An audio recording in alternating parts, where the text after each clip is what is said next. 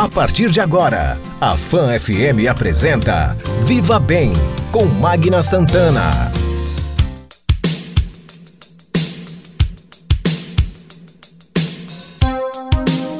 Viva Bem, seu programa de saúde, bem-estar, qualidade de vida. Olá, gente, bom dia! Muito bom dia para você. Um ótimo domingo, um domingo de paz, um domingo de bênçãos e alegrias, né? Apesar de momentos difíceis, mas vamos ter fé e esperança sempre. Estamos começando o nosso Viva Bem, seu programa de saúde, bem-estar, qualidade de vida. Uma realização da Âncora Comunicação em parceria com a Rede Fã de Comunicação. Oferecimento: Clínica Integrada Homo. Cada dia uma nova oportunidade para cuidar bem de sua saúde. Conosco também Clínica Oncoemato, juntos pelo amor à vida. E Unimed Sergipe, cuidar de você. Esse é o plano. Bom, gente, nosso Viva Bem de hoje duas entrevistas muito boas, muito importantes. Vamos conversar hoje, vamos ter dois quadros Alô Doutor, é isso mesmo. No primeiro, nós vamos conversar com a doutora Juliane Machado. Ela é alergista, isso mesmo, e também imunologista. Vai explicar exatamente um pouquinho disso para a gente. Nós vamos falar sobre doenças respiratórias. Agora, no próximo dia 7, é o Dia Nacional de Prevenção da Alergia. Nós vamos conversar também no nosso quadro Alô Doutor com a doutora Marielle Cometic Assis, ela é infectologista. Volta aqui ao Viva Bem, nós vamos falar sobre as vacinas, dúvidas que temos em relação à vacina, o prazo que se tem para tomar as primeiras, segunda dose, enfim. Vamos tirar algumas dúvidas e falar ainda sobre esta pandemia terrível que assola o planeta. Você já sabe, o nosso Viva Bem você pode acompanhar, não só aqui ao vivo, mas também pelo Spotify. Não esqueça, quer acompanhar os outros programas, quer ouvir de novo? Spotify, Rede Fã FM, você procura lá e você vai ouvir o nosso Viva Bem, tá certo? Eu vou um rápido intervalo, volto já já. Qualidade de vida. Alguns cuidados são essenciais para se prevenir a dengue. Não deixe a água parada em pneus, garrafas e outros recipientes. Tampe as caixas d'água, cisternas e qualquer depósito de água. A pessoa que contrair a doença deve procurar imediatamente um posto de saúde onde vai saber que cuidados e remédios devem ser tomados. Cuide-se, não deixe o mosquito da dengue pegar você. A Clínica Integrada Homo une tecnologia, modernidade e uma equipe de profissionais qualificados com atendimento diferenciado de qualidade para cuidar de sua saúde. Temos renomados profissionais para consultas nas diversas especialidades médicas. Uma nova estrutura física ampla e confortável, oferecendo soluções em diversos exames especializados. Clínica Integrada Homo. Cada dia, uma nova oportunidade para cuidar bem de sua saúde. Rua Campo do Brito, 1056. Telefone 2106-7100. A gente entende que cuidar de alguém é uma dedicação que não para. A humanização é nosso diferencial. Aqui mantemos a excelência no atendimento e no tratamento. Estamos sempre em busca de atualizações no que existe de mais moderno na prática médica. Nós somos a Oncoematos. Nós cuidamos de você. Oncoematos, juntos pelo amor à vida. Durante os últimos meses, a Unimed tem desafiado você a mudar um hábito e encontrar a sua melhor versão. O novo coronavírus apareceu e vamos precisar do esforço de todo mundo. Por isso, a gente tem um novo desafio até tudo voltar ao normal. Fique o máximo possível em casa. Cuidar de você. Esse é o plano. Unimed. Estamos apresentando Viva Bem com Magna Santana. Gente, de volta com o nosso Viva Bem, seu programa de saúde, bem-estar, qualidade de vida. Sempre no oferecimento da Unimed. Cuidar de você, seu plano Unimed Sergipe, Clínica Oncoemato, juntos pelo amor à vida. Clínica Integrada Homo, cada dia uma nova oportunidade para cuidar bem de sua saúde. Bom, gente, maio, né? Estamos em maio? Maio é o maio amarelo, você sabia? Claro! Segurança no trânsito. O Viva Bem vai abordar alguns temas relacionados a isso, tá certo? Bom, vamos às nossas notícias de saúde. Dr. Marcos Aurélio, que é infectologista, fala sobre a chegada da vacina Pfizer, mais uma sendo agregada o combate à Covid-19. Vamos ouvir. Magna, apesar né, da vacina da Pfizer ter suas peculiaridades, principalmente quanto à questão é, do seu armazenamento a longo prazo, que precisa ser né, em freezer de ultra baixa temperatura, né, aqueles freezers que vão de menos 80 a menos 60 graus Celsius, é, a gente, é, no, no uso, no dia a dia, né, elas podem né, ficarem armazenadas aí até 14 dias, né, duas semanas, a uma temperatura de menos 25 a menos 15, que são os freezers que a gente tem aqui na nossa central de armazenamento e distribuição de imunobiológicos da Secretaria de Estado. Então elas podem ficar esse, pra, esse prazo né, guardadas e no máximo elas podem ficar cinco dias a uma temperatura de mais 5 a mais 8.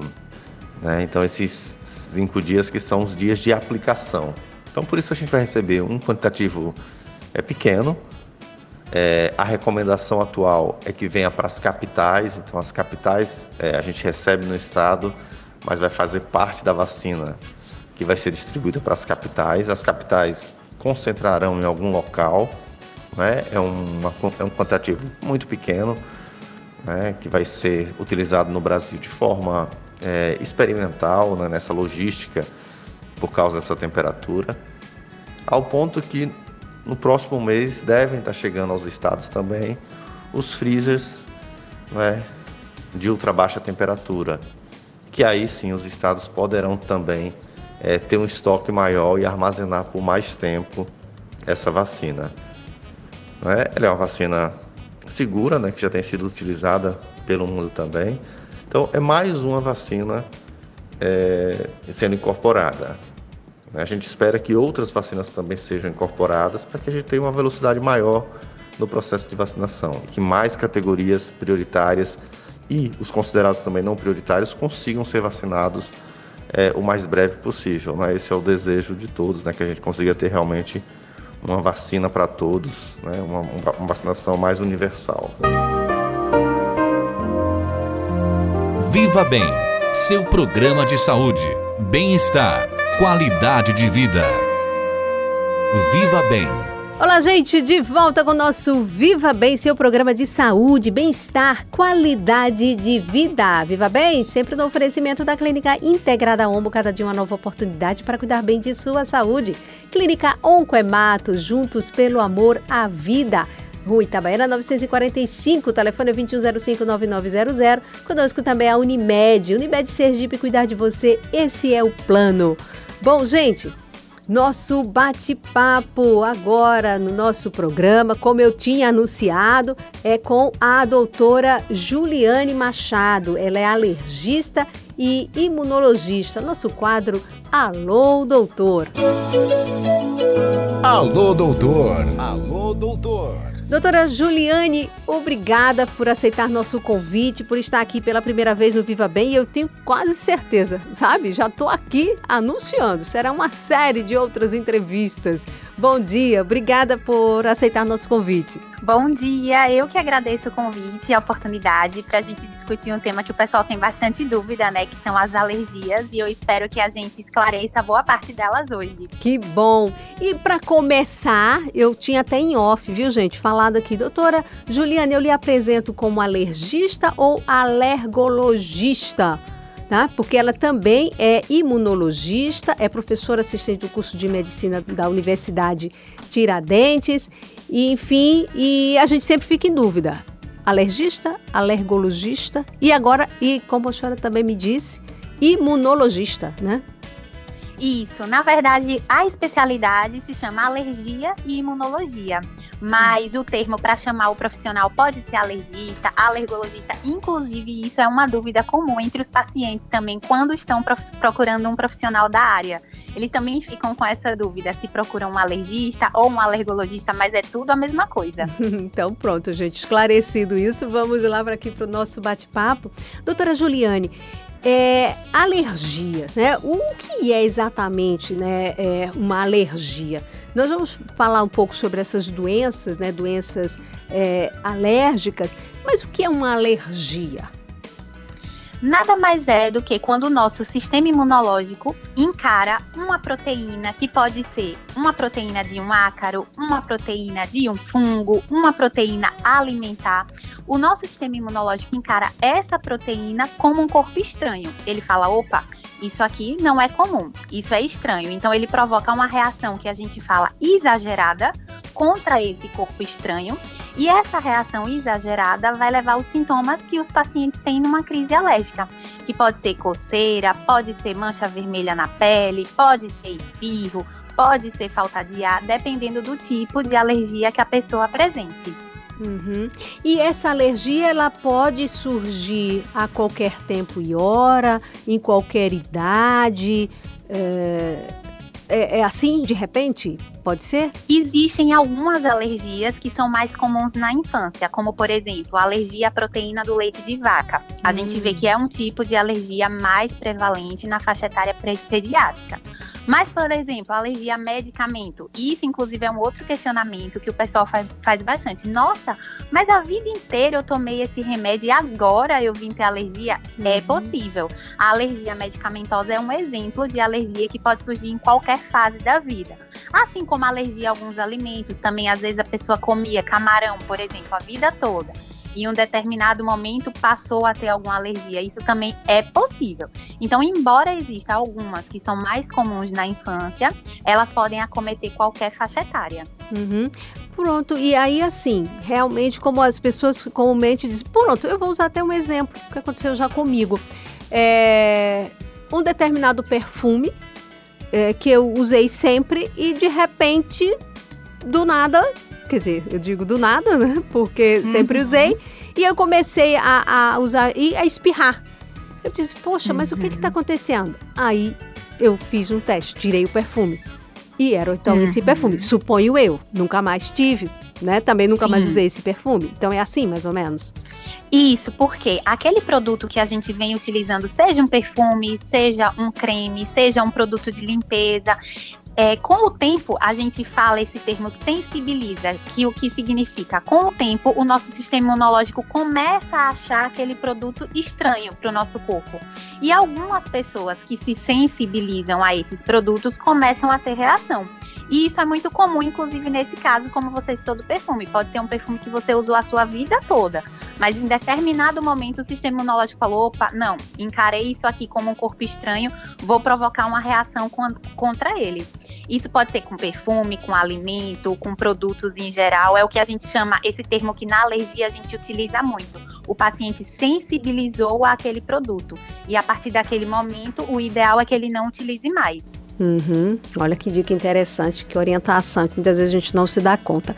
Bom, gente, nós estamos conversando no nosso Viva Bem aqui com a doutora Juliane Machado, é alergista e imunologista, professora assistente do curso de medicina da Universidade de Tiradentes. Nós estamos falando sobre alergias, as mais diversas, doenças alérgicas, aqui no nosso Viva Bem, sempre no oferecimento da Unimed. Cuidar de você, esse é o plano Unimed Sergipe.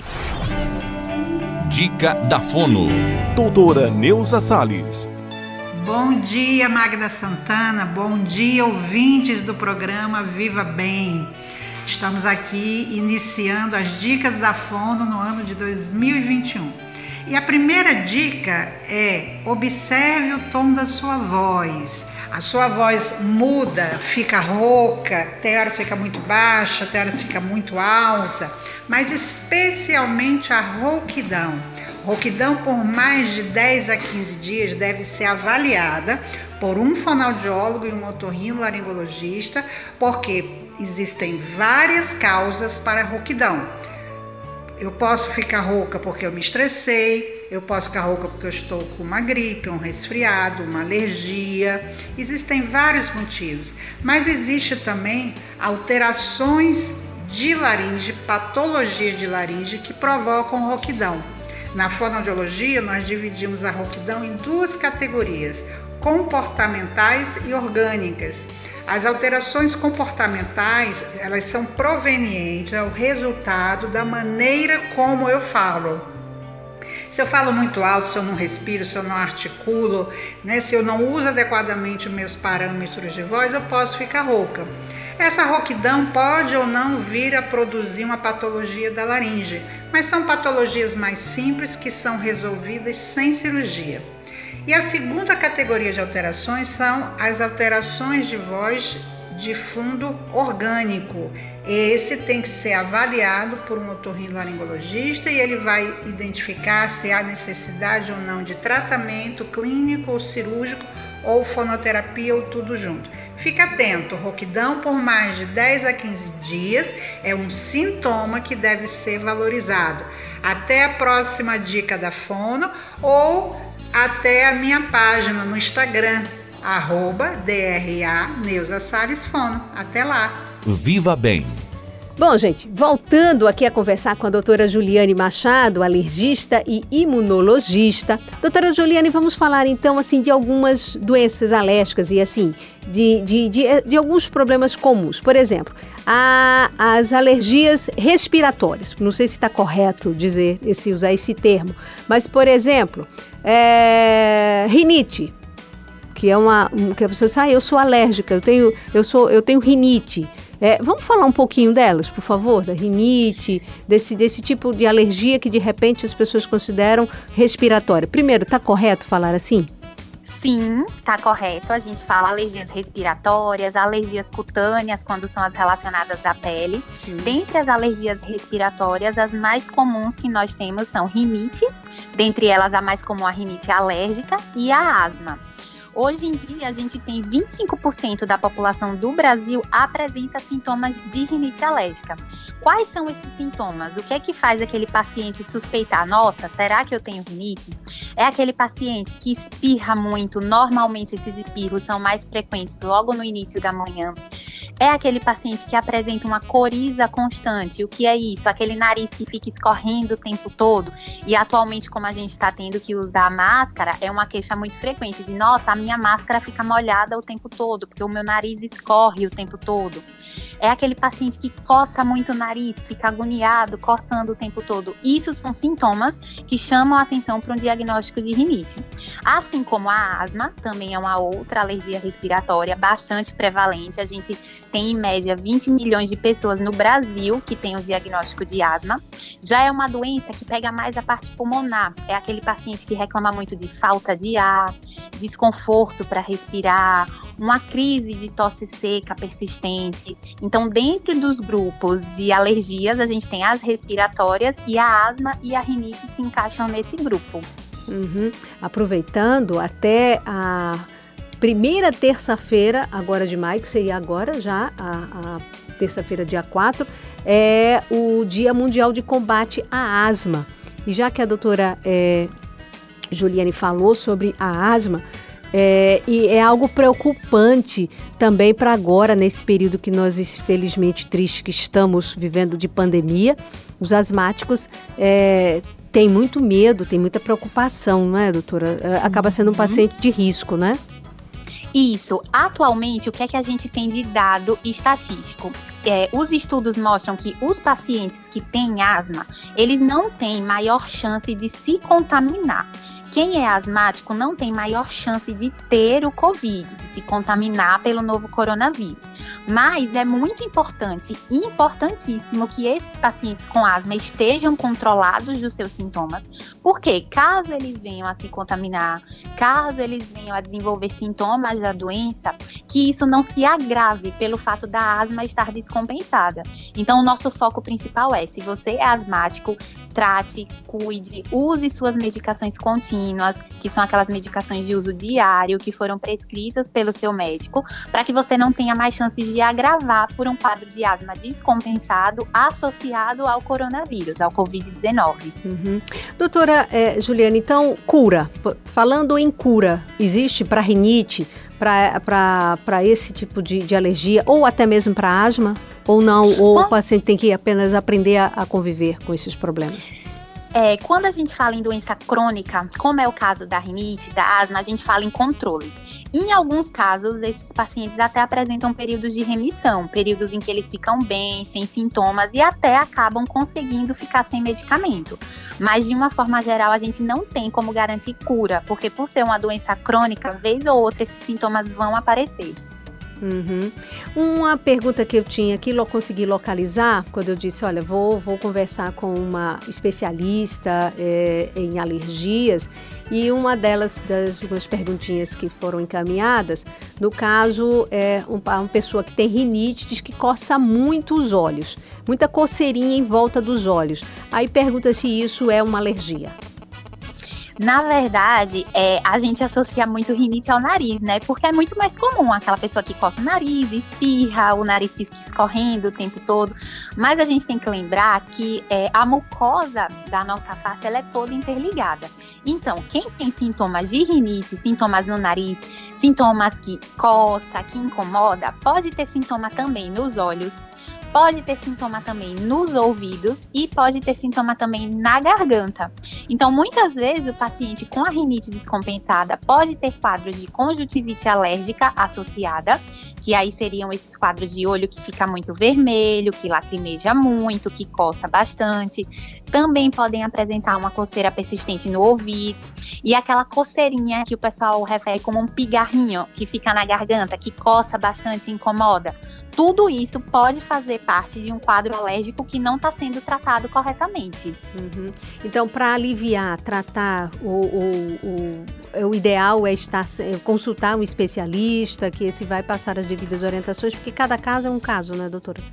Isso, porque assim, nem toda rinite ela é alérgica. Claro que as rinites alérgicas são as mais comuns, e aí vão existir as medicações específicas para controle e os tratamentos adequados depende também da gravidade dos sintomas. Tem uma rinite mais leve, tem uma rinite mais grave, cada uma vai ter uma indicação. E a gente, por coincidência, assim, né, uma curiosidade, também tem outros tipos de rinite. Tem a rinite gustativa, por exemplo, que é aquela rinite que o paciente come um alimento apimentado e começa a espirrar. Hum. Por exemplo, é um tipo de rinite. Tem a rinite atrófica, que é mais comum nos pacientes idosos. Tem a rinite medicamentosa, que quando você ficou usando um remédio erradamente, normalmente aqueles descongestionantes que dão um alívio na hora dos sintomas, mas não estão tratando a sua rinite, e muito pior, podem provocar uma piora da rinite. Aí a gente chama de rinite medicamentosa. Então, por essa diversidade, é importante que o especialista avalie. Uhum. Olha, coisa que eu acho que tem que ser assim um programa para só é só para falarmos das alergias respiratórias. Olha que a gente quer abordar Verdade. um pouquinho sobre as outras. Mas enfim, a gente está dando aqui apenas uma pitadinha de cada uma dessas coisas e depois, até com mais tempo, a gente pode aprofundar. Nosso bate-papo hoje, gente, aqui muito legal, muito interessante e muito didático com a doutora Juliane Machado, que é alergista e imunologista, conversando aqui no nosso Viva Bem. Você está ouvindo Viva Bem com Magna Santana. Fan FM. Viva Bem. Durante os últimos meses, a Unimed tem desafiado você a mudar um hábito e encontrar a sua melhor versão. O novo coronavírus apareceu e vamos precisar do esforço de todo mundo. Por isso, a gente tem um novo desafio até tudo voltar ao normal. Fique o máximo possível em casa. Cuidar de você. Esse é o plano. Unimed. A gente entende que cuidar de alguém é uma dedicação que não para. A humanização é nosso diferencial. Aqui mantemos a excelência no atendimento e no tratamento. Estamos sempre em busca de atualizações no que existe de mais moderno na prática médica. Nós somos a Oncoematos. Nós cuidamos de você. Oncoematos, juntos pelo amor à vida. A Clínica Integrada Omo une tecnologia, modernidade e uma equipe de profissionais qualificados com atendimento diferenciado de qualidade para cuidar de sua saúde. Temos renomados profissionais para consultas nas diversas especialidades médicas. Uma nova estrutura física ampla e confortável, oferecendo soluções em diversos exames especializados. Clínica Integrada Omo. Cada dia, uma nova oportunidade para cuidar bem de sua saúde. Rua Campo do Brito, 1056. Telefone 2106-7100.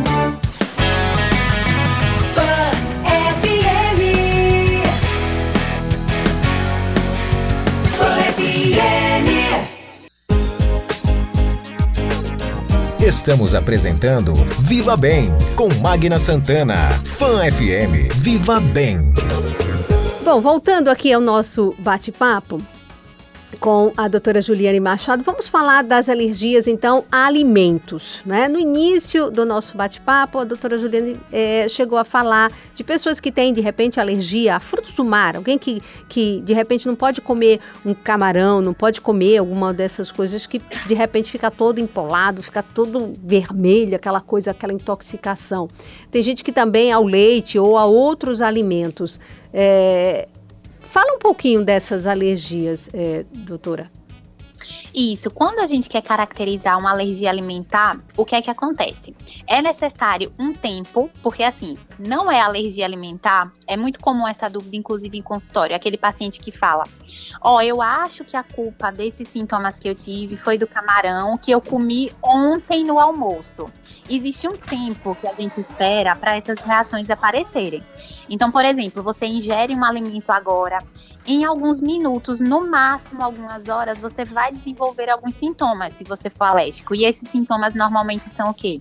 Coceira na pele, mancha vermelha pelo corpo, falta de ar, crise de espirro. Alguns pacientes podem apresentar alterações no sistema gastrointestinal, então vômitos, algumas vezes diarreia.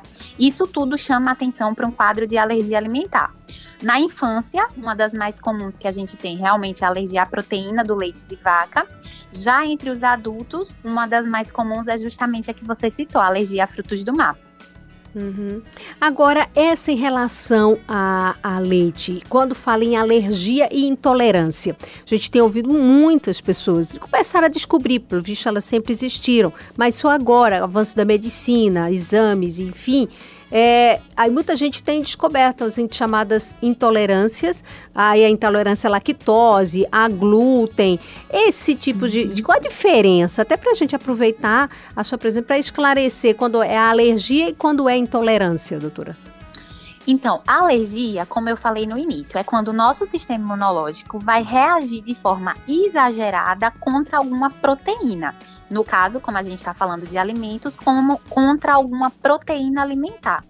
Quando a gente fala de intolerância, nada mais é de por algum motivo, a gente tem uma dificuldade de digestão daquele alimento. Então, por exemplo, no caso da lactose, que é uma intolerância muito falada atualmente. Uhum. O que é a intolerância à lactose? É aquele paciente que tem uma dificuldade de produzir a enzima que faz a digestão daquele açúcar do leite, que é a lactose, e por não ter essa digestão eficaz, o paciente tem aqueles sintomas de distensão abdominal, que é aquela barriga que fica estufada, muitos gases, azia. Já no caso de uma alergia à proteína do leite, que aí não tem nada a ver com o açúcar, que é a lactose, é aquele paciente que vai ter todos aqueles outros sintomas. Mancha vermelha na pele, pode ter falta de ar, muita coceira. Então, intolerância nada mais é do que uma dificuldade de digestão. Por algum motivo, aquele alimento não está sendo digerido da forma correta. Já alergia não, é o nosso sistema imunológico agindo de forma exagerada contra aquele alimento. Uhum. É, e aí essas, essa, essa reação tem como consequência, nesse caso, às vezes levar a pessoa até um hospital e, quem sabe, até, no caso um extremo, até a óbito, hein, doutora? Sim, totalmente possível. Os casos de alergia alimentar, eles precisam ser diagnosticados, porque sempre existe o risco de uma anafilaxia, que é o nome bonito para uma reação alérgica grave.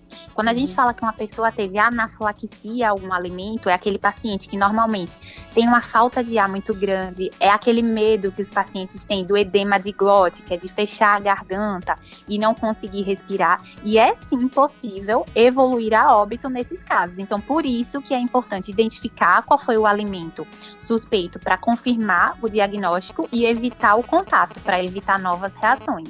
Uhum.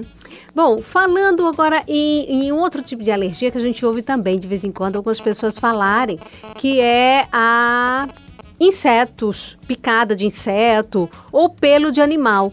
É, eu conheço uma pessoa que diz assim, ah, que eu adoro gatinho, é, cachorro e tal, mas não posso chegar perto porque eu sou alérgica ao pelo do animal. Isso acontece, uhum. não é? Sim, é totalmente possível. Da mesma forma que a gente sensibiliza aquele termo que eu falei, né? A alimentos, a produtos, a gente também pode ter uma sensibilização ao pelo dos animais. Inclusive, é muito comum que pacientes com rinite, com asma, tenham sensibilização aos pelos dos animais. E aí, por isso que às vezes eles falam: ah, quando eu abraço o meu cachorro, eu espirro muito, às vezes eu tenho crise de asma, porque você é sensibilizado ao pelo do animal. No caso dos insetos, é um pouco diferente, porque aí é mais relacionado à picada. É a picada do inseto que pode levar a sintomas de alergia. A maioria dos casos é uma reação só local. No local da picada fica vermelho, às vezes fica aquele calombinho, né, que o pessoal uhum. chama aquela região mais inchada, mais altinha. Mas tem pessoas que também podem ter anafilaxia, que é a reação grave à picada do inseto. Uhum. Doutora, é, para que a gente fale um pouquinho sobre prevenção, e já chegando aqui ao nosso final desse, desse bate-papo, mas, gente, isso aqui apenas foi só um, um, um, um, aperitivo, porque eu já faço aqui aquele convite para retorno de consulta, né? Consulta tem retorno? Então, com a doutora Juliane, porque ela é muito didática, muito legal conversar com alguém assim que compartilha conhecimentos e passa muita informação para a gente. É, qual a sua orientação? No caso, a paz, porque às vezes observa as crianças em fase de desenvolvimento, ou até diz, não, isso é de família, essa alergia. É, é, eu sempre ouvi isso, porque eu, eu sofro muito grande com, com, com a minha rinite. Sei que meu, meus, meus, meu, meu pai, é, assim, é alérgico, aí meu filho também. E aí a gente vai dizer, não, isso é de família. E acabou-se. Mas assim, o que, que a pessoa pode fazer para observar, para identificar e aí também para prevenir essas, essas, se é possível, né, e tratar uhum. essas alergias? Então, primeiro, é, puxando esse, esse ponto que você falou, né, de ser familiar, de fato é. Quando nos nossos pais a gente tem um dos pais que é alérgico, existe a chance de 40 a 50% do filho ser alérgico. Quando os dois pais são alérgicos, isso já sobe para 80% a chance do filho ser alérgico. Então, de fato, tem um componente sim genético envolvido nas alergias. Quando a gente pensa nas alergias respiratórias, sempre esses pais ou até mesmo os próprios pacientes devem seguir algumas orientações para prevenir as crises que seria manter o ambiente de casa, do trabalho, do quarto sempre arejado, sempre muito limpo, evitar o uso de vassoura, de espanador que levanta o pó. A gente sempre dá preferência a limpar esses ambientes com pano úmido, seja nos móveis ou seja no chão. Se tiver indicação, pode colocar capa anti-ácaro na cama, no travesseiro, é, às vezes no sofá também. Avaliar se existe piora dos sintomas com os animais de estimação. Se dormir de ventilador, tem que lembrar de limpar esse ventilador com frequência para não ficar ali espalhando a poeira o tempo todo. Se dorme de ar-condicionado, tem que fazer a limpeza do filtro do ar-condicionado com frequência também, para não acumular ácaro. Então, são medidas que, de uma forma geral, no dia a dia, parecem coisas simples, assim, detalhezinhos, mas que quando a gente junta, é capaz de prevenir muito novas crises de alergia. Uhum, faz uma diferença grande, né? Nós estamos Isso. chegando, disse que já era final, mas a gente é final mesmo. Sim, mais uma perguntinha, aquela saideira. Doutora Juliane, nesse período agora que a gente já está chegando, né? Já praticamente né, de outono, inverno, e aí as pessoas se fecham muito. Mas aí você vem o mofo, você tem as roupas que ficaram guardadas, cobertores. Aqui a gente não costuma. Quando vem um, uma chuvinha, a gente, ai, que frio, uhum. não é? Então a recomendação, apesar de que a gente se fecha muito, mas é, botar tudo isso no sol quando aparecer, abrir janelas, limpar tudo, essa é a recomendação, né? Isso, o mais arejado possível. E roupas, cobertores que estavam guardados há muito tempo. Se puder lavar antes de usar, melhor ainda. Uhum. Mas se não conseguir lavar e expuser ao sol por pelo menos um turno, também já é suficiente para ajudar. Porque tudo que ficou acumulado tá ali, acumulando mofo, que são os fungos, acumulando ácaro. E aí, quando a pessoa tiver contato com essas roupas ou com esses lençóis, com certeza acaba tendo crise. Uhum. Bom, doutora Juliane Machado, que é alergista, imunologista, professora assistente do curso de medicina da Universidade Tiradentes, muitíssimo obrigada por esse bate-papo aqui no nosso Viva Bem. Foi, foi uma satisfação já a conhecer por ter participado da, da do, do, programa do nosso Jornal da Fã com o Narciso Machado, que é Machado, né? Porque, é, é, veja, esse Machado não é à toa. Viu? Que foi aqui quem também viabilizou a nossa entrevista. Um beijo grande, Narciso. É, muitíssimo obrigada, espero tê-la em breve aqui no Viva Bem de novo, tá bom? Eu que agradeço a oportunidade, é ótimo sempre falar sobre alergia, sempre que precisar pode contar comigo. Que bom, e vamos contar mesmo, viu? Fique certo, porque é sempre bom quando a gente encontra uma pessoa que passa assim essas informações de forma tão didática e muito agradável. Muitíssimo obrigada, um bom domingo. Obrigada, bom dia para todo mundo. Beijo grande, tchau, tchau. Viva Bem, seu programa de saúde, bem-estar, qualidade de vida.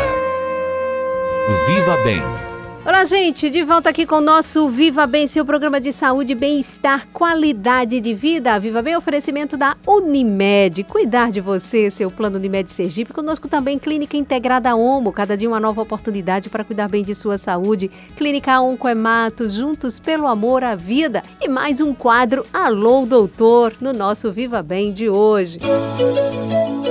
Alô Doutor. Alô Doutor conversando com a doutora Mariela Cometic, infectologista, já esteve conosco de vez em quando, tendo uma brechinha, ela gentilmente atende o nosso convite e hoje mais uma vez conosco para conversar, vamos falar sobre as vacinas. Doutora Mariela Cometic, bom dia, obrigada por nos atender.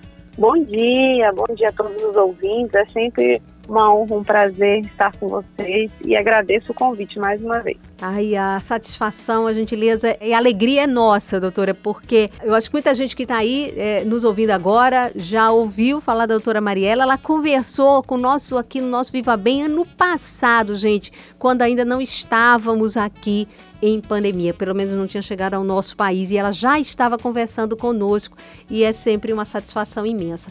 Doutora Maria Viva Bem recorre a você para tirar algumas dúvidas sobre vacinas. E, claro, ela infelizmente ainda não chegou para todo mundo, o pessoal está ainda em grupos né, prioritários e ela vem avançando, mas sempre tem uma novidade. E agora, a mudança no prazo para a segunda dose, por exemplo, em relação à Coronavac. E aí, essa história de mudar esse prazo. As pessoas surgem, mas o que foi que aconteceu? Por quê? É, isso preocupa, doutora? É, na verdade, o que a gente tem que entender é que a mudança no prazo, ela foi um problema administrativo. Não há insumos para a produção da vacina.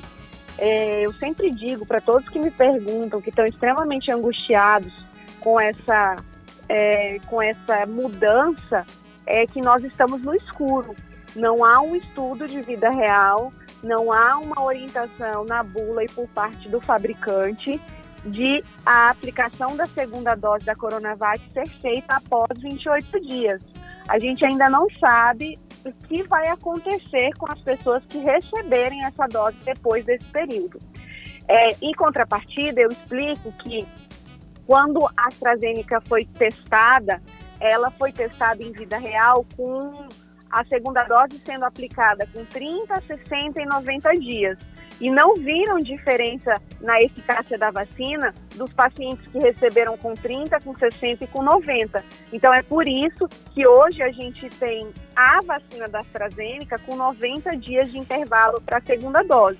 O que a gente precisa é de novos estudos de vida real para saber se esse atraso, né, esse delay, essa diferença de tempo que a gente vai aplicar a segunda dose vai ter impacto ou não na eficácia da vacina Coronavac. Ainda estamos no escuro. Uhum. É preocupante, imagino, para quem está na expectativa, infelizmente. E doutora, em relação à troca de vacina, já nos deparamos com isso em outros lugares do país e aqui também a pessoa foi tomar, tinha tomado a primeira dose de um tipo de vacina, quando chegou na, no, no posto para tomar a segunda dose, ela foi trocada, tomou outro tipo de vacina. Aí essas pessoas também estão preocupadas, seus familiares. E aí, doutora? É, não há um risco iminente à vida desses pacientes que tomaram essa segunda dose. O exemplo adverso, o erro, como profissional de saúde, ele deve ser evitado ao máximo. sem dúvida nenhuma, a gente precisa é, criar barreiras e bloqueios para diminuição dos erros, né? Essa é a primeira coisa. Mas não há um risco de vida aos pacientes que receberam. Mas por que não há? Não há porque nenhuma vacina é aplicada com um intervalo menor do que 15 dias. A Coronavac, é, se você é, pensar, a segunda dose dela, ela é aplicada por no mínimo 14 dias e no máximo 28. Então, quando você toma uma vacina com intervalo da outra de 14, 15 dias, você tem um risco muito baixo de ter alguma interação. Agora, o que a gente precisa saber é que o paciente que tomou duas doses de diferentes vacinas, ele não tem eficácia comprovada de, de imunização completa. A imunização completa garantida pelo fabricante são duas doses da mesma vacina. Então, esses pacientes que tiveram o erro na hora da aplicação, eles vão ter que completar o esquema que foi dado. Vamos supor, o paciente pela primeira vez tomou a Coronavac e erradamente foi aplicada da AstraZeneca uma segunda dose. Hum. Então, com 90 dias, ele vai ter que receber a segunda dose da AstraZeneca para que ele possa completar o esquema da última dose aplicada. Ele não tem que receber Coronavac mais. Uhum. Agora, isso precisa ser minimizado. Cada setor da, que está sendo, que está trabalhando com a distribuição e a vacinação, precisa impor barreiras para que esse erro diminua e que ele não exista, na verdade. Uhum. E em relação à criança, eh, também chegou ao nosso conhecimento o caso em que criança foi agora, que nós estamos tomando no período da, da vacina para influenza, e que aí, de repente, ao invés de dar, que aí é um erro, né? A gente que coloca, deveriam separar as salas de vacina, aí aplicaram na criança uma vacina para Covid. E criança ainda não está tomando vacina para Covid. É, a gente, se a gente parar para pensar, as crianças são prioridades na vacinação. A gente hoje não aplica a vacina em crianças porque não tem estudos garantindo a classificação. Né? Então, tudo que não há estudos, a gente fica receoso de fazer. Mas as crianças, os organismos infantis, eles estão extremamente acostumados à vacinação, à imunoprevenção, tanto de vírus atenuado, que é vírus morto, né, quanto de vírus vivo. Tem diversas crianças que recebem em todas as etapas da vacinação diversos tipos de vacina. Eu, sem dúvida nenhuma, acho que é muito conservador ainda, né? Porque é, não tem esses estudos de vida real em criança. Mas eu acho que tão logo as crianças vão ter prioridade na vacinação, sem dúvida nenhuma. E não acredito que isso ofereça risco nenhum para a vida da criança. Uhum, que bom, graças a Deus. Gente, nós estamos conversando com a doutora Mariela Cometic. Ela é infectologista, gentilmente conversa aqui com os nossos ouvintes do Viva Bem. Nós estamos falando sobre as vacinas, passando algumas informações. O importante sempre é vacinar, mas agora algumas mudanças, né? Às vezes a ausência da vacina, ela não chega no prazo suficiente, altera se aí o prazo para sempre completar esse ciclo de imunização. Aqui no nosso Viva Bem, sempre no oferecimento da Unimed. Cuidar de você, esse é o plano Unimed Sergipe. Conosco também Clínica Integrada Homo, cada dia uma nova oportunidade para cuidar bem de sua saúde. Rua Campo do Brito, 1056, esquina com Rua Lagarto. Telefone é 2106 7100. Atividade Física. Tem que correr que suar, tem que malhar. E aí, bacana, diga-me lá, conte-me tudo, não me esconda nada. Aqui Herardo Costa, o seu personal trainer, para falar para você sobre atividades ao ar livre, com ou sem máscara. Pois é, rapaz, esse negócio tá pegando. As pessoas, na verdade, não estão acostumadas a trabalhar a atividade física com uma máscara na cara. Isso tem dificultado demais o treinamento das pessoas, porque não tem como você absorver a, a quantidade de oxigênio necessária para poder te dar a demanda que você quer para o seu exercício, principalmente se for um exercício intenso. Mas tem aquelas histórias todas que a gente conhece sobre a pandemia. Os riscos são muito altos, né? Então vale aí você pesquisar uma máscara esportiva, porque já começaram a surgir no mercado equipamentos, né, como a máscara, por exemplo, que fazem com que você tenha uma condição melhor de respirar, apesar da intensidade da sua atividade física. Uma coisa é certa, se você vai fazer uma atividade ao ar livre, ou você fica bem isolado das pessoas, e aí você se dá o luxo de tirar a máscara, ou você, sabendo que vai esbarrar com um com o outro, o que, é que você faz? Você usa a máscara, diminui a intensidade do seu exercício. Afinal de contas, você está fazendo exercício, que já é uma boa, mas não precisa ser tão exigente com você no momento em que você também vê que há um risco muito grande de você se contaminar pela Covid. Então, fica aí essa dica. Com ou sem máscara, você vai ter que tomar todo o cuidado do mundo. Mas não deixe de pesquisar, não, porque de repente você acha no mercado uma máscara que atenda às suas necessidades. Legal? Essa é a nossa dica do personal trainer e viva bem. Viva Bem, seu programa de saúde. Bom, voltando aqui com a doutora Mariela Kometic, voltando a falar sobre a eficácia dessas vacinas, que tudo ainda é muito novo, tudo ainda é, é em estudo e imagino para vocês especialistas que precisam estudar a cada instante tem sempre uma novidade. A eficácia. A pessoa tomou a vacina, ela precisa cumprir esse ciclo e esperar um prazo para considerar-se imunizada completamente. Poderia explicar melhor isso? É, esse prazo, doutora? Pós completar é, o ciclo? Hum, as pessoas acham que a produção de anticorpos ela é automática, mas não é. Se a gente parar para pensar, o raciocínio tem que ser o seguinte: quando a gente vai dosar anticorpo no sangue, a gente não orienta o paciente que não adianta, quando ele está com a doença, fazer exame de anticorpo, porque o anticorpo não foi produzido. Então, uhum. é, a gente orienta sempre teste sorológico, dosagem de anticorpo, é depois de 15 a 20 dias, no mínimo, para ser testado. Antes disso, você não vai ter ele positivo porque você não produziu ele ainda. Depois da doença instalada, passa-se um período para você produzir esse anticorpo, que é a sinalização que o organismo produz que teve contato com o imunizante ou com a doença. Então, esse mesmo raciocínio vale para as vacinas. O dia que eu me vacinei é como se eu tivesse adquirido a doença, entre aspas, né? Eu preciso de um período para produzir a minha, a minha imunidade. E eu preciso de um período para produzir essa sinalização. Então, não adianta pensar que no dia que eu me vacinei eu já estou imune. A, o fabricante ele garante a eficácia de imunização pelo menos de 15 a 20 dias após a última dose, porque a última dose ou a segunda dose, no caso da Coronavac e AstraZeneca, é, ela, ela, ela potencializa e chega perto da porcentagem que a gente quer total de imunização. Ou seja, é, quando eu tomo a primeira dose, eu não consigo fazer uma imunidade completa para me proteger. Então, quando eu tomo a segunda dose, eu estimulo de forma mais é, ativa o meu organismo. E aí sim, depois de 15 a 20 dias, eu vou ter a produção completa dos anticorpos que vão me proteger. Então, não é automático nem instantâneo.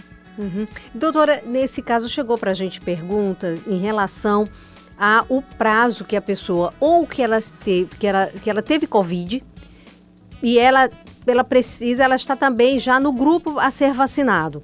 Ela precisa esperar um período ou se ela também estiver gripada, ela também tem que esperar um período. Por quê isso? E é realmente necessário esperar? Veja, nenhum paciente doente pode receber nenhuma vacina certo? Hum. Se o paciente está doente de Covid, ele não tem que receber nem a vacina da Covid, nem a vacina da influenza, nem qualquer outra vacina. Então pense, se o meu organismo está tentando eliminar algo que está me causando uma doença, como é que eu vou estimular ele a produzir alguma coisa? É como se eu tivesse duas guerras ao mesmo tempo e tendo que dividir o meu exército. Hum. Não faz sentido. Então eu tenho que deixar todo o meu exército para eu ganhar uma guerra. E aí sim eu esperar um período de tempo do reestabelecimento dos meus soldadinhos descansarem um pouco para eu tomar a vacina.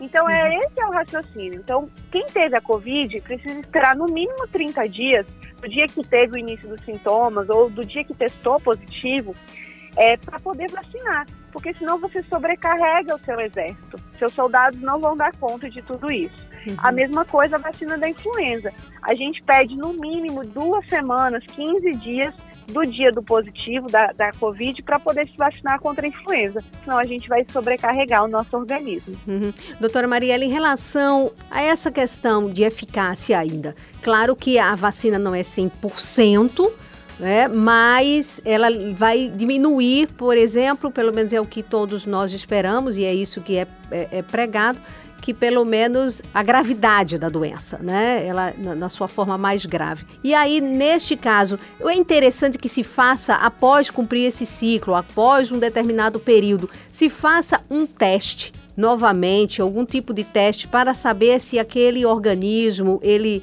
ele conseguiu anticorpos, ele está tá mais protegido. É possível fazer um teste, é interessante fazê-lo. Primeiro, a gente tem que pensar que nós estamos num momento de pandemia e que a velocidade que as vacinas foram criadas, estão sendo criadas, ainda é, a gente se admira ter conseguido em tempo hábil é, fazer uma vacina que tenha quase 100%, 98% de prevenção contra as gravidades. Mas, contudo, a gente não conseguiu uma vacina com mais do que 50% de imunidade para o adoecimento. Então, metade das pessoas que tomarem a vacina, mesmo que esperarem 20 dias, mesmo que esperarem o tempo total de produção de anticorpos, elas podem, ao entrar em contato com o vírus, desenvolverem a doença. Uhum. Mas ela é garantida de que quando ela se vacina, ela não vai apresentar um quadro grave, ela não vai necessitar de internação.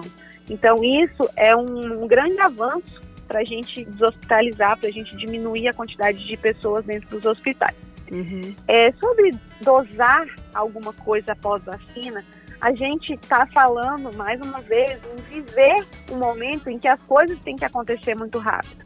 Se você pensa numa vacinação de hepatite, quando você termina as três doses de hepatite B, você tem um exame que você faz, que chama anti-HBS, para saber se a vacina deu pega, que a gente chama. Se você fez a vacinação e ela é efetiva. A Covid, você ainda não tem é, um exame, uma probedêutica, uma dosagem que nos deixe tranquilos para saber se a vacina teve efeito ou não mas provavelmente a gente vai ter em larga escala, em laboratórios, isso daqui a uns tempos. Esses exames ainda são muito experimentais, são para dosagem científica, então eles não estão disponíveis em laboratórios. Mesmo que você faça anticorpo IgG isso não é garantia de que a sua vacina é, deu pega. Mesmo que você dose os famosos anticorpos neutralizantes, como muita gente tem dizendo, ainda também não é garantia de que você tenha vacinação com a pega. Então a gente tem que ter muito cuidado, as coisas são muito novas, a gente tem milhares aí de exames disponíveis de, de várias marcas, como sorologia de IgG e IgM para Covid, dosagem de anticorpos neutralizantes, e ainda nenhum deles foi definido como uma boa estratégia para saber se a vacina foi eficaz ou não. Uhum. Doutora Mariela Comete, que bom, já chegando o nosso finzinho aqui do nosso bate-papo, mas, apesar de tudo isso, é, a gente ainda ouve falar, doutora, de um risco de uma terceira onda. Ouvi recentemente entrevista do secretário de Saúde em São Paulo, em que é, o governo de São Paulo não vai fazer o que foi feito pós primeira onda, que foi assim desmontar a estrutura. Vai se manter já infelizmente pensando e muito preocupado com uma terceira onda. Na sua opinião, infelizmente, nós estamos num estado estável, na situação do nosso estado de Sergipe, de estabilidade, mas é uma estabilidade alta. É, e, e, as pessoas, infelizmente, se flexibilizam, ao invés de elas ajudarem, elas pioram o comportamento. Nós corremos esse risco, doutora Marielle? Na sua opinião? É, eu sou muito otimista, mas a gente ainda vive um platô da segunda onda muito cruel é, a gente não tem desassistência de gente morrendo nas portas dos hospitais, mas a gente tem equipes exaustas, equipes falhadas dentro dos hospitais. Tamanho é o movimento de pacientes que ainda necessitam, graves, que necessitam de internação. Eu não me sinto confortável em dizer que a gente está tranquilo. Uhum. É, e sobre não desmontar estruturas, a gente é, teve um baque muito grande porque a gente achou que com a primeira onda a gente tinha alcançado a imunização de rebanho e a gente subestimou, subestimou essa doença, esse vírus que veio com as suas variantes de um, uma força que foi muito maior do que inclusive a primeira onda. A gente ainda encontra problemas administrativos e políticos no nosso país em que nem todo mundo que precisava ser vacinado foi vacinado e a gente corre um sério risco com essa dif dificuldade de vacinação e de insumos, de ter uma onda de profissionais de saúde adoecendo, porque a gente já vai entrar com três meses de vacinação dos profissionais de saúde. E a gente sabe que a imunização, ela não vai durar a proteção dessas pessoas que estão trabalhando não vai durar muito mais do que quatro meses. Assim como a gente sabe que a vacina da gripe, a influenza, ela não dura o ano todo. O paciente não uhum. fica imunizado pelo ano todo. A queda do, do, da porcentagem de proteção ela é muito grande após três meses e após quatro meses até já se tem pacientes que não têm proteção alguma. Então a gente está já está prevendo que se não houver já um novo ciclo de vacinação, principalmente para os profissionais de saúde que foram os primeiros vacinados, a gente corre um sério risco de ter desfalque nas equipes se a gente tiver uma terceira onda. E se a gente tiver mutações que vêm com essa força que a gente teve na segunda. Uhum. Então eu não me sinto nada confortável em dizer que a gente pode ter bons pensamentos de flexibilização total e de desmontar estruturas que foram montadas ainda a gente ainda vive um momento muito caótico. Uhum. E olha que alerta e que preocupação importante. Eu não tinha atentado para isso, doutora, apesar de que a gente sempre tem ouvido falar das novas variantes, essa mesmo, mas com poder de contaminação, de contágio muito maior, a P1 e de repente outras, é a preocupação de um especialista em relação a essa garantia, quer dizer, nós não temos. Então, daqui a pouco você está precisando vacinar de novo, nós precisamos de uma vacina mais forte ou mais eficaz enquanto ainda, já para atender quem já vacinou primeiro, mas ainda nem o resto da população sonha em ser vacinado. Então, o que nos resta, doutor, então, é continuar e principalmente, mesmo sendo vacinado, adotar e continuar incorporando todos esses comportamentos de uso de máscara ainda por um bom tempo, a higienização das mãos que é fundamental, evitar aglomerações. Essa ainda é a melhor, o melhor remédio, não é? a prevenção sempre é o melhor remédio. Ele é mais eficaz, mais barato e ele é menos danoso para para a sociedade como um todo, não só para a gente como profissional de saúde, né? A gente trabalha muito com a prevenção, mas as pessoas quando aprendem a prevenir, a tratar saúde, a tratar saúde ao invés de tratar doença, né? Uhum. Ao invés de cuidar da saúde, tratar doença, é, isso, é, isso é uma lição que a pandemia tem que nos trazer. É muito difícil a gente conseguir horário para cuidar da gente, uhum. mas aí se a gente não tirar, vai ser muito tarde. Se eu não faço uma atividade física, se eu não me alimento bem, é, então assim, se eu não tenho um momento para uma meditação, para minha saúde mental, quando eu estiver no hospital internado e talvez seja tarde para eu cuidar disso. Uhum. Então as uhum. pessoas têm sempre que não é só usar máscara e prevenir. A prevenção ela é em todas as doenças o melhor caminho, a melhor escolha. Uhum, é verdade. E olha, encerrando até o nosso bate-papo, mais uma vez agradecendo a doutora Marielle, só lembrando, gente, dia 5 é o Dia Mundial de Higienização das Mãos. Isso já de muito tempo antes da pandemia. E a doutora Marielle, como infectologista, sempre pregou isso. Então, só lembrando, gente, hábitos que a pandemia e precisam ser incorporados, né? Que jamais sejam esquecidos passando a pandemia, que com fé em Deus isso vai passar, mas a gente ainda vai viver um bom tempo com ela, mas que esses hábitos sejam incorporados. Doutora Marielle Comec, muito obrigada por arranjar uma brechinha aí no seu, no seu tempo, que eu sei que é bastante corrido, mas sempre muito solícita à imprensa, sempre conversando, esclarecendo, compartilhando conhecimentos, isso é muito bom. É, lhe agradeço imensamente desejo muita saúde, muita proteção, porque sei da sua lida, é uma profissional de linha de frente, que está aí nessa batalha desde o começo, tá? E muitíssimo obrigada. Eu que agradeço o convite e que as pessoas é, tenham consciência da prevenção, sigam firmes e não cansem. Hoje mesmo eu falava com um colega que a gente tem que sempre olhar é, com o olhar do outro. Às vezes a gente reclama que está cansado de ficar em casa, em home care. Aí pare para pensar como é que os profissionais de saúde que não tiveram nem um dia de home office, que não ficaram em casa trabalhando nem um dia, que também tem suas famílias adoecendo, que também tem seus filhos estudando online, que também tem toda uma estrutura familiar e em nenhum momento puderam ficar em casa ou puderam deixar de ir e vir. Então vamos uhum. sempre olhar com o olhar do outro para a gente poder prevenir, para a gente poder pensar antes de fazer uma aglomeração, antes de fazer uma festa, antes de ficar reclamando que a gente tem que usar máscara. Uhum. Sempre existe alguém que está se empenhando para poder cuidar do outro e está sofrendo mais do que a gente. É verdade. Um abraço e um ótimo dia a todos. Obrigada, doutora. Que mensagem importante. Muitíssimo obrigada. Viva Bem, seu programa de saúde, bem-estar, qualidade de vida. Bom, gente, chegamos ao fim de mais um Viva Bem. Obrigada a você pelo carinho da audiência. Não esqueça, no Spotify, Rádio Fã FM, você encontra todos os nossos programas, tá certo? Vá lá e confira. Obrigada, Fernando, pelo apoio técnico de sempre. Obrigada a você mais uma vez. Fiquem com Deus e mais uma vez cuide-se, tá bom? Saúde para você, beijo grande e até o próximo Viva Bem.